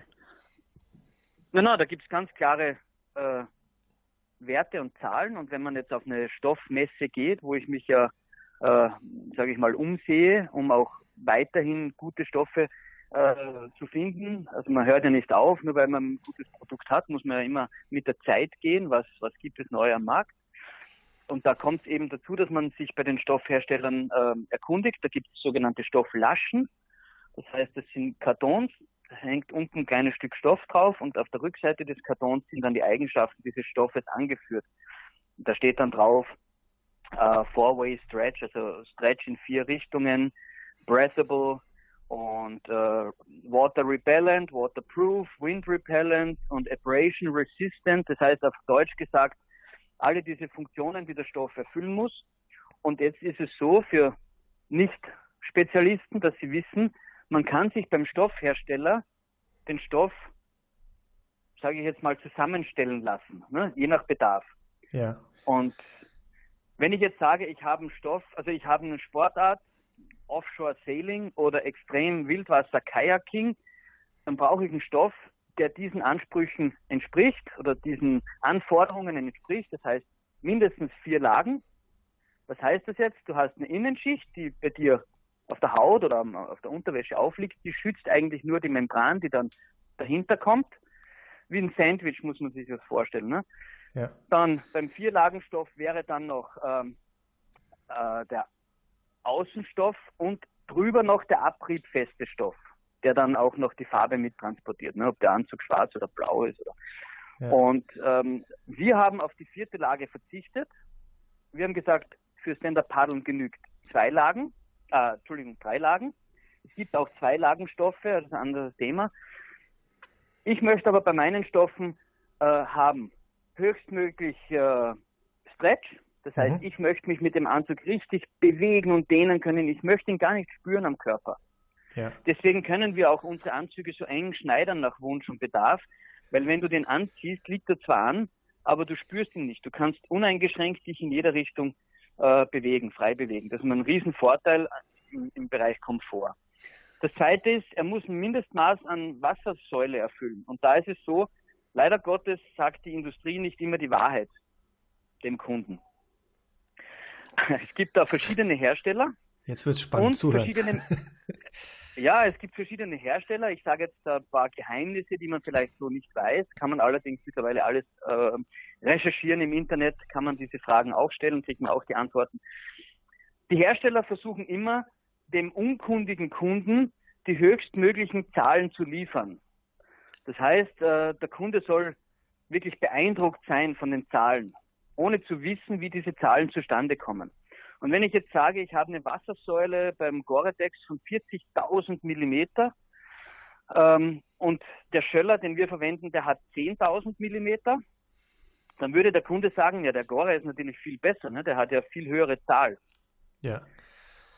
Ja, ist aber nicht so, sondern man muss schauen, wie misst Gore seine Wassersäule und wie misst der Schöller seine Wassersäule. Also ohne jetzt zu technisch zu werden, ähm, ist es so, dass ab 5000 ähm, Millimeter, das würde schon einem Zeltboden entsprechen, dann ist das Material so wasserdicht, dass es auch unter Druck wasserdicht ist. Es ist ein Unterschied, ob ich eine Regenjacke trage, wo der Regen auf die Schulter perlt ja. und abläuft, da kommt nie der Druck zusammen, als wenn du jetzt mit dem Knie in der Pfütze drin äh, dich abstützt. Ne? Da hast du einen ganz anderen Wasserdruck. Das heißt, es gibt überhaupt keine einheitlichen Messverfahren, die festlegen, so, keine, so wird es gemessen und so muss es angegeben sein. Genau. Jeder Hersteller verwendet sein ihm passendes Messverfahren. Es gibt natürlich schon eine ISO-Norm, die europaweit dann hergenommen wird als Richtwert, ab wann ein Produkt wasserdicht ist. Aber dazu eben zu dieser ISO-Norm, das ist schon sehr technisch jetzt für einen Laien, hat jeder Hersteller sein Messverfahren und garantiert dann eben die und die Dichtheit oder die und die Funktion. Ja. Und da ist es so, da haben wir uns als Experten wirklich damit auseinandergesetzt und äh, dadurch, dass ich ja selber paddle, ich bin ja zweifacher äh, österreichischer Meister äh, und Vizemeister hinterm Peter Bartel und auch in der Seniorenklasse habe Eleven City, das härteste Long-Distance-Rennen der Welt in meiner Klasse dominiert heuer am Podest. Das heißt, ich paddle jeden Tag selber und ich trage nichts, was nicht funktioniert. Also da können sich auch die Kunden sicher sein, äh, wir sind Stand-Up-Paddler und wir machen für Stand-Up-Paddler die perfekte Bekleidung. Das ist kein irgendwie Marketing-Gag oder irgend sowas, sondern das, das funktioniert. Ja, das heißt aber ja dann auch in Bezug auf die Frage von Stefan, äh, was ist zu beachten, Atmungsaktivität und Wassersäule? Es gibt überhaupt gar keine verlässlichen Angaben dazu, außer man spricht jetzt wirklich mit den Herstellern selbst und äh, prüft die auf Herz und Nieren im persönlichen Gespräch. Also generell kann man sich, äh, ne, sage ich mal, ohne dass man das Produkt selber trägt, weil dann würdest du es relativ schnell merken. Ja. Ich erlebe immer wieder, wenn Leute dann den Anzug oder den Anzug tragen, dass du relativ schnell ein gutes Feedback kriegst, weil der Kunde das merkt. Ne? Ist das Wohlfühl, ist das stretchig oder ist das ein Plastiksack? Das, das kriegst du dann schon mit. Man ja. sollte aber schauen, dass bei der Atmungsaktivität verwenden wir Stoffe, die zum Beispiel 20 Liter in 24 Stunden durchlassen an Dampf, an Schweiß. Ja, ja. Hängt aber davon ab, wie die Außentemperatur zur Innentemperatur ist, muss man auch wissen. Atmungsaktivität von deiner ganz normalen Gorejacke zu Hause, wenn du im Sommer damit auf den Berg läufst, bei 30 Grad, weil es halt ein bisschen regnet dazu, dann bist du innen komplett nass. Warum? Du brauchst damit Wasserdampf vom Körper durch die Membran nach außen geleitet wird, an physikalischen Unterdruck. Mhm. Also wenn es außen kalt ist und im Anzug drinnen durch deine Aktivität warm, dann ist es optimal. Sobald da weniger als 5 Grad Temperaturunterschied sind oder 10 Grad Temperaturunterschied, dann wird es schon problematisch. Dann werden die Leute innen auch feucht und sagen dann oft, ja, aber das, ne, ich schwitze ja trotzdem. Ja. Ne? Natürlich schwitzt du, du schwitzt immer. Die Frage ist nur, wie kalt ist es draußen und wie schnell geht der Dampf äh, nach außen und kann ich innen wieder auftrocknen? Ne? Das ist so die Frage. Und da verwenden wir eben, und das kann man gern recherchieren, wir haben es auch auf der Homepage, die mit Abstand effektivsten, atmungsaktivsten Stoffe mit der höchsten Wassersäule. Wir haben eine Wassersäule von 10.000 Millimeter mit einer Atmungsaktivität von 20.000 Gramm auf den Quadratmeter in 24 Stunden. Okay, nehme ich jetzt mal äh, so mit als Einfach besser, so besser, besser, besser geht's nicht. Und ich ja, kann das, nur, das kann ich kann nur sagen, also im Bereich Atmungsaktivität achtet darauf, dass ihr da wirklich das Beste habt. Es ist total nervig, völlig durchgeschwitzt und kalt zu sein, trotz Trockenanzug. Weil genau, aber du musst halt wissen, wenn du was um 300 Euro kaufst, kannst du nicht das kriegen von der Funktion. Und wenn der Hersteller um 300 Euro ja. das behauptet, dann ist er nicht aufrichtig. Ähm, und da bin ich halt leider Gottes immer ein bisschen emotional, ähm, weil ich möchte, dass der Kunde da draußen, wir verkaufen eh genügend Anzüge, es geht uns jetzt nicht ums Geschäft. Ja. Es geht darum, dem Kunden wirklich äh, gut zu informieren und da nicht mit irgendeiner Story raus aufs Wasser zu schicken, wo es dann gleich gefährlich werden kann. Das ist immer so ein Punkt. Ne? Ja. Und wenn jemand behauptet, du kriegst für 300 Euro das gleich gute Produkt als wie für den komischen, teuren, bunten 800 Euro Anzug, dann dann stimmt das nicht. Und es gibt auch Mitbewerber. Ich weiß jetzt zum Starboard, der verwendet den gleichen Stoff wie wir und ver verlangt ja auch gleich viel, ne? 6,99 fürs Einstiegsmodell. Ja. Und dann gibt es noch einen Schweizer Hersteller, der ähm, meine, also das war auch am Anfang eine Kooperation, jetzt macht das selber, äh, der verwendet auch diesen teuren Schweizer Stoff und das ergibt auch diesen Preis. Und wenn du was Billiges kaufst, dann funktioniert das marktwirtschaftlich nicht. Äh, wenn du einen Mercedes kaufen möchtest und da wird der neueste Mercedes für 25.000 Euro angeboten, ähm, dann, dann kann das nicht stimmen. Also irgendwo ist dann was faul. Ne? Ja, zaubern kann man auch in dem Markt wahrscheinlich. Zaubern kann man nicht. Überall. Wir unterliegen alle den marktwirtschaftlichen. Ich kaufe einen Stoff für einen Meterpreis. Der Zip alleine kostet ein Vermögen. Das verstehen Leute oft nicht, dass wenn ich äh, drei Taschen noch zusätzlich mit wasserdichten Zip auf den Anzug packe, was ich gerne mache auf Wunsch, dann kostet er einfach gleich mal richtig mehr weil diese Reißverschlüsse Sonderanfertigungen sind, die in der normalen Wassersportindustrie so gar nicht verwendet werden. Also Billighersteller ja. oder auch Musto, die verwenden halt Metallreißverschlüsse und so weiter, sind wesentlich günstiger, aber ist halt nicht optimal für diese Sportart, äh, die wir machen. Ja. Gut, um Stefans Frage abschließen äh, zu können, äh, da ist noch angefügt, was ist in Bezug auf Wasserdichtigkeit an Füßen, Händen und Hals zu beachten. Ich kann aus eigener Erfahrung sagen, überlegt euch das gut, ob ihr einen wasserdichten Abschluss am Hals, also eine eng anliegende Manschette braucht oder nicht.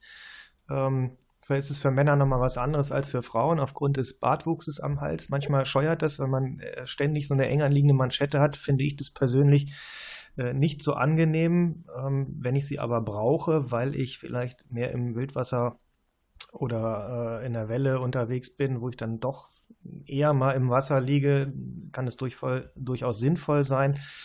Äh, Wolfgang, hast du dem noch was hinzuzufügen? Was ist in Bezug auf die Abschlüsse zu beachten? Also auf die Abschlüsse muss man insofern achten, Abschlüsse machen Sinn, wenn sie dicht sind. Wenn ein Abschluss ähm, nicht dicht ist, weil man das nicht aushält, dann macht es keinen wirklichen Sinn, einen Trockenanzug zu tragen, ja. weil einfach ständig Wasser reinläuft und äh, wenn Wasser im Anzug ist, ist es, wie vorher besprochen, kalt, unangenehm und mitunter auch gefährlich. Das heißt, äh, natürlich soll ein Abschluss so abschließen, dass er auch nicht das Blut absperrt. Und äh, wir bieten das auch anschaulich mit einem kleinen Video und Fotos auf unserer Homepage an. Man kann diese Latexabschlüsse an den Armen und an den Beinen vorsichtig äh, schneiden anpassen an die mhm. Umfänge. Wir haben natürlich für einen Small-Anzug kommt eine Small-Manschette drauf. Muss nicht heißen, dass die dann auch perfekt passt. Es gibt Kunden, die, also ich bin so eine komische Mixtur aus Oberkörper, Brust, Large, Körpergröße 1,68 klein, damit wäre ich Small. Mhm. Also ich passe eigentlich in nichts Normales rein und muss mir meine Manschetten entsprechend vorsichtig zuschneiden äh, damit das passt. Man sollte keine roten Ringe auf der Haut haben, wenn man vom Paddeln nach Hause kommt und den auszieht und man hat einen roten Ring und die Finger sind taub, dann ist das definitiv zu eng. Aber es muss eben so eng sein, dass das Wasser nicht reinläuft. Ähm, was wir optional anbieten, weil du meinst Männer mit Bartwuchs und so und wenn ich mal im Wildwasser fahre, wir haben eine extra Manschette, die man bestellen kann, also wenn du jetzt einen normalen bei uns, wir verkaufen ja fast 80 Prozent von den Semi-Dry-Anzügen, also die, die äh, mit dem Reißverschluss ähnlich einer Jacke oben zu schließen sind, mit einem Neoprenabschluss. Starboard hat das zum Beispiel auch. Ähm, da hast du recht, das funktioniert, wenn das gut abschließt fürs normale Stand-Up-Paddeln, dass kein Wasser reinläuft. Ich mache auch immer, wenn ich stürze beim Downwinden, so einen dicken Hals. Man muss auch stürzen lernen. Also ich habe das gelernt, dass ich gar nicht mehr, wenn ich reinfalle, mit dem Kopf untertauche bei normalen Verhältnissen und dass ich mich so aufbluster beim Reinstürzen und, und einen dicken Hals mache, damit eben sicher kein Wasser durch den Hals reinläuft. Wenn du dann ins Wildwasser gehst mit so einem Semi-Dry-Anzug, äh, dann nehme ich eine zusätzliche äh, Neopren-Krause, die ich mir über den Kopf ziehe und erst dann den Anzug zumache und dann diese Neopren-Krause über meinen Anzugabschluss drüber stülpe. Aha. Und damit habe ich dann habe ich dann die Kombination zwischen der permanenten Krause, die 100% dicht ist, und einem Semi-Dry-Anzug. Also wir bieten das an. Ich muss jetzt schauen auf der Homepage. Kostet, glaube ich, keine 30 Euro oder so. Dieses äh, optionale, äh, hm, diese optionale Möglichkeit. Überwurfkragen sozusagen. Ja, ja, ja das ist ein super Tipp. Genau. Ja. Ja, den kannst perfekt. du rüberziehen, den hast du mit und wenn du ihn nicht brauchst, lässt du ihn im Auto und wenn du ihn brauchst, dann ziehst ihn drüber und bist dann tatsächlich beim Hals abgeschlossen. Ja. Jetzt äh, nochmal das Thema, das hatten wir vorhin schon, um das nochmal abschließend zu beantworten. Besser inklusive Socken oder lieber separat? Lässt sich so einfach auch gar nicht beantworten oder gibt es eine einfache Antwort drauf? Je nach Empfinden. Und wenn du wirklich nur im Winter paddelst, dann macht es Sinn, äh, wie bei unserem Ultimate-Modell, einfach die integrierten Füßlinge zu nehmen. Und wenn du sagst, nee, im richtigen Winter, also mit Schneefall und Eis, da fahre ich höchstens mal ja, eine Stunde mit Freunden ein, zwei Mal im Winter und die restliche Zeit fahre ich in der Übergangszeit, äh, dann macht es natürlich Sinn, äh, normale Latexabschlüsse und mit äh, entweder Sealskins oder guten Neoprensocken und einen Neoprenschuh drüber, das würde dann ausreichen. Also da muss man schon ein bisschen sich selber halt auch äh, die Frage stellen, wann verwende ich es wofür. Ja. Also überlegt euch das und dann ähm, ja, beantwortet das also die Frage, halt drauf, ja. wo, worin unser Service ja auch liegt und warum wir tatsächlich, äh, sage ich mal so, wir haben ja echte Fanbase mittlerweile aufgebaut ist, weil wir die, die Sorgen der Leute verstehen und äh, es geht eben nicht nur um jeden Cent an Gewinn oder so wie ein großes äh, Shareholder-Unternehmen, sondern wir sind eine kleine Familienbrand. Wir sind da in der Hinsicht sehr flexibel. Wenn jemand bei uns einen Anzug kauft und dann draufkommt, dass das eben nicht optimal für ihn oder für sie ist mit den Füßlingen oder der Latexmanschette. Wir nehmen die Anzüge zurück, tauschen das entsprechend um oder bessern das aus und schicken den Anzug wieder. Also das wird von den Leuten sehr gut und sehr gerne angenommen, weil man kann ja am Anfang vielleicht nicht genau wissen, was man braucht. Und, ähm, und das gehört bei uns genauso dazu wie dieses gratis Reparieren. Man muss ja auch wissen, dass Trockenanzüge halten ja insofern nicht ewig, weil die Nähte innen die verschweißt werden mit diesem Klebeband. Dieser Kleber, der die Nähte abdichtet, der wird durch Schweiß ausgewaschen. Und irgendwann mal lösen sich dann diese Näht, also diese Klebebänder auf den Nähten innen im Anzug, äh, je nachdem, wie stark man schwitzt und wie viel man ihn verwendet, wascht sich der Kleber aus und Wasser sickert durch die Nähte in den Anzug. Ganz wenig, aber halt so, dass man es merkt. Ja. Und das bieten wir an. Also wir reparieren diese Anzüge. Das ist kein großer Aufwand für uns. Diese Klebestreifen werden abgezogen und neu vertaped und der Anzug ist wie neu. Perfekter Service. Hört sich zumindest ja, man spart sich, unfassbar, dass es das überhaupt Geld. gibt. Es gibt dieses äh, Argument am Anfang, nee, Neopren kostet mir nur 200 Euro. Äh, Neopren Long John, äh, das ist viel billiger als der Subskin oder ein anderer Anzug. Ja und äh, ich, so viel Geld gebe ich nicht aus. Dann ähm, gebe ich zur Antwort, ja, aber rechne mal hoch. Ein Neoprenanzug, das wissen die Leute, die Neopren tragen, der hält unter, sage ich mal, wirklich häufigem Einsatz maximal zwei Saisonen. Dann ist der irgendwo hin, reißt ein, Nähte gehen auf. Und ähm, das heißt, du brauchst alle ein bis zwei Jahre einen Neoprenanzug für 200 Euro. Das heißt, nach drei, vier Jahren hast du das Geld für ein Subskin zusammen. Der Subskin, der hält unter guter Führung, sage ich mal, unter guter ähm, Servicierung zehn Jahre auch, wenn er dir so lang gefällt. Und ähm, du musst nur am Anfang halt ein bisschen mehr Geld investieren, aber dann hast du ein Produkt, was über Jahre hinaus gut funktioniert und langfristig eben nicht teurer ist als die ja. billige Lösung. Jetzt eine Frage, die ich noch im Kopf habe, die ist äh, bisher zumindest habe ich es nicht gesehen, noch nicht gestellt worden. Mir schwebt es ja aber immer schon auch im Kopf rum. Kann man die Dinger waschen? Du musst die Dinger waschen. Und wie? Nicht nur kann.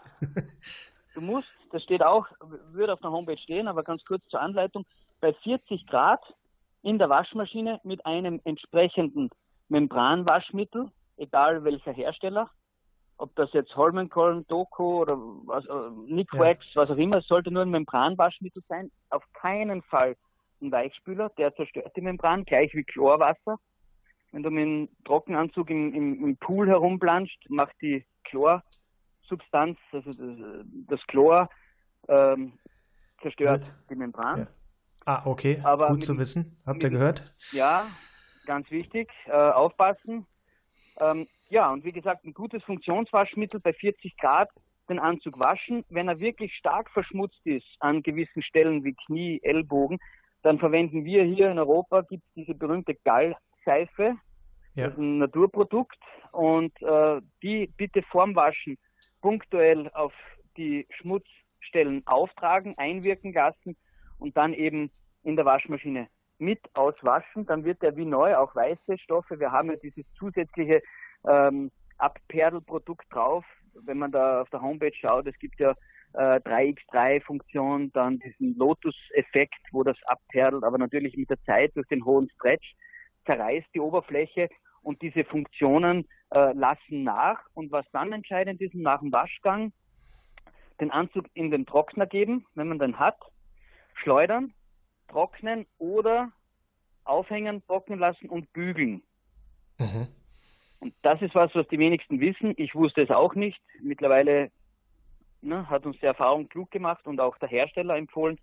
Durch Wärmeeinwirkung können die Eigenschaften, die diese Anzüge grundsätzlich mitbringen, wie Abperleffekt, Schmutzabperleffekt, Wasserabperleffekt, durch Hitze oder Wärme werden diese physikalischen Eigenschaften wiederhergestellt. Das ist natürlich auch ein super Tipp. Wie oft sollte man das machen? Gibt es da eine Daumenregel oder eine Faustregel für sowas? Ja, es gibt also bei uns, äh, der Hersteller gibt ja einen sogenannten Waschzyklus, wie lange, also wie oft du waschen kannst, damit der Anzug diese Eigenschaften oder der Stoff diese Eigenschaften hält. Äh, aber jetzt nicht technisch zu werden, kann man sagen, äh, den kannst du gerne einmal im Monat waschen, wenn es nötig ist, aufgrund des Schmutzes, weil dort, wo Schmutz einsickert in den Stoff, lässt die Atmungsaktivität und die Funktion des Stoffes rapide nach. Also wenn Schmutz einsickert, dann werden die Membrane, wird die Membrane dort verstopft, kann man sich das vorstellen, ne? Ja. und der Dampf geht dann immer raus.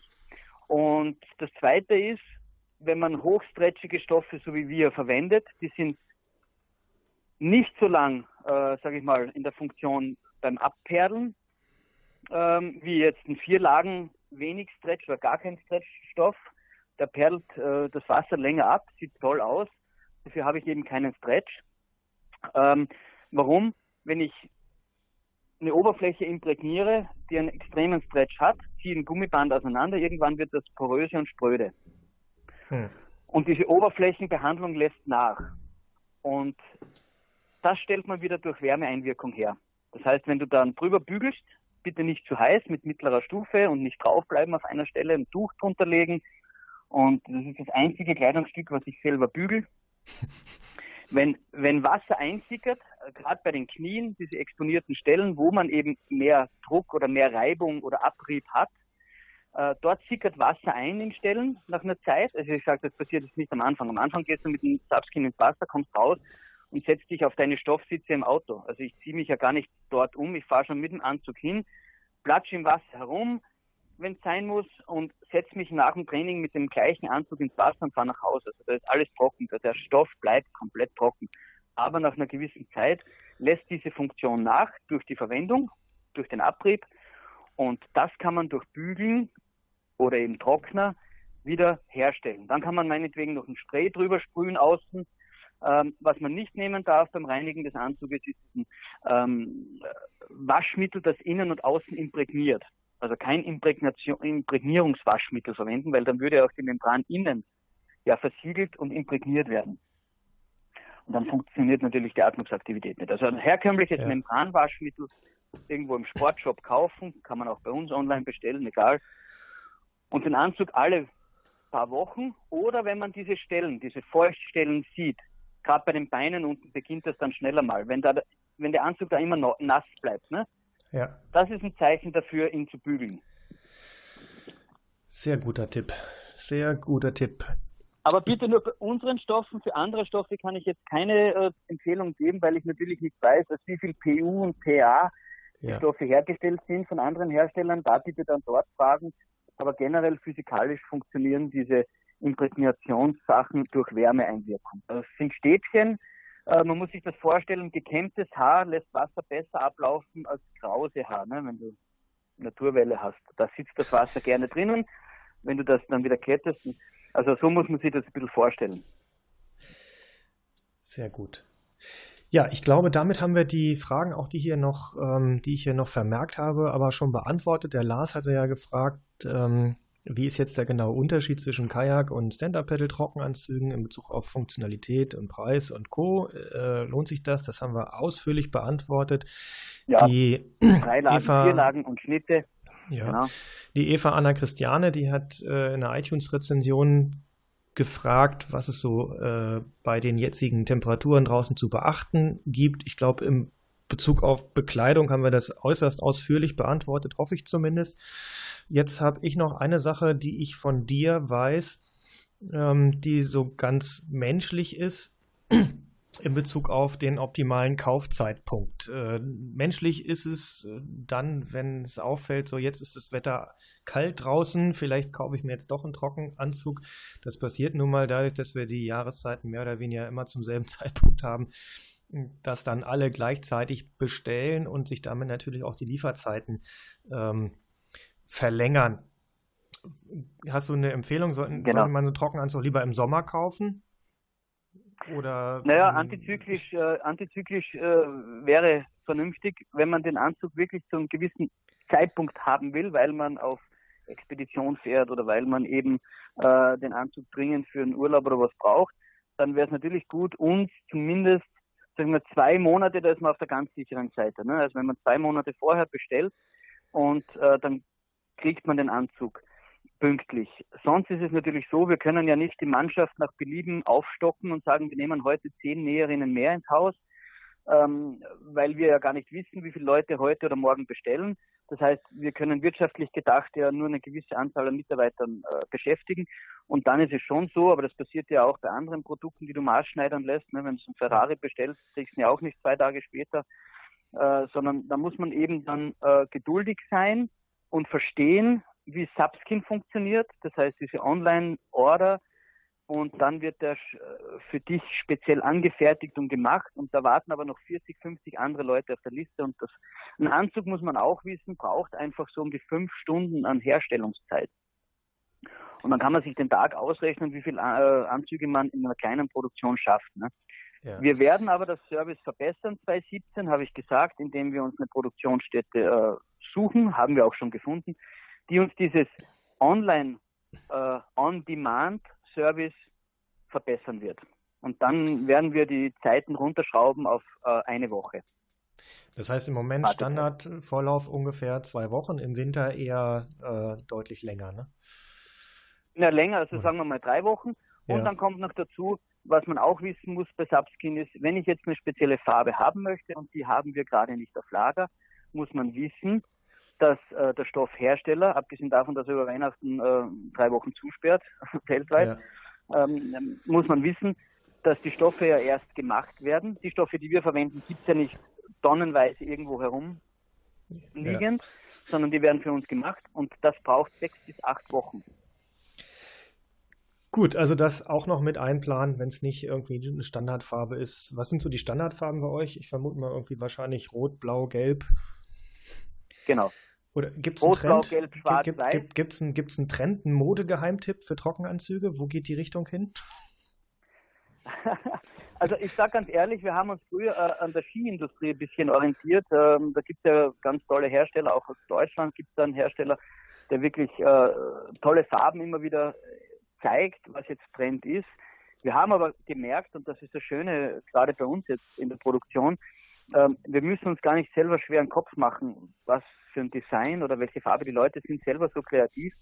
Und äh, oft wird auch äh, im Design ihres Boards, man muss ja auch wissen, die Leute sind wirkliche Board-Fans. Also da gibt es Leute, die schwören auf die gelben Bretter und dann gibt es Leute, die schwören auf die blauen Bretter. Und äh, die wollen dann einen Anzug, der eben auch gelb, schwarz ist oder blau-rot. Also die, die kreativen Vorschläge kommen wirklich von unseren Kunden. Wir haben Standardfarben meist auf Lager. Das ja. sind eben rot, blau, wir haben jetzt schönes Violett und Gelb, Schwarz, Weiß, das geht immer. Bisschen außergewöhnliche Farben sind Pink oder Grau. Ähm, das haben wir nicht immer auf Lager.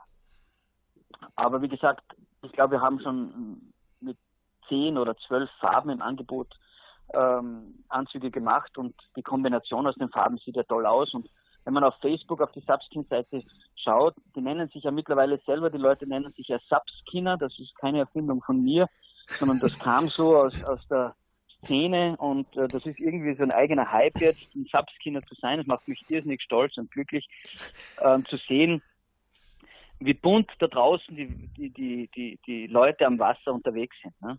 Ja, cool. Das ist geil. Also, Super. Jetzt Ja. hast du, äh, um das abzuschließen, wir haben jetzt eine Mega-Episode gemacht. Ich glaube, wir schneiden das in zwei Teile, dass wir das in zwei Etappen Okay. ähm, rauspacken. Das ist sonst, glaube ich, auch zu lang für die meisten. Und ich werde einen, einen Timecode noch dazu packen.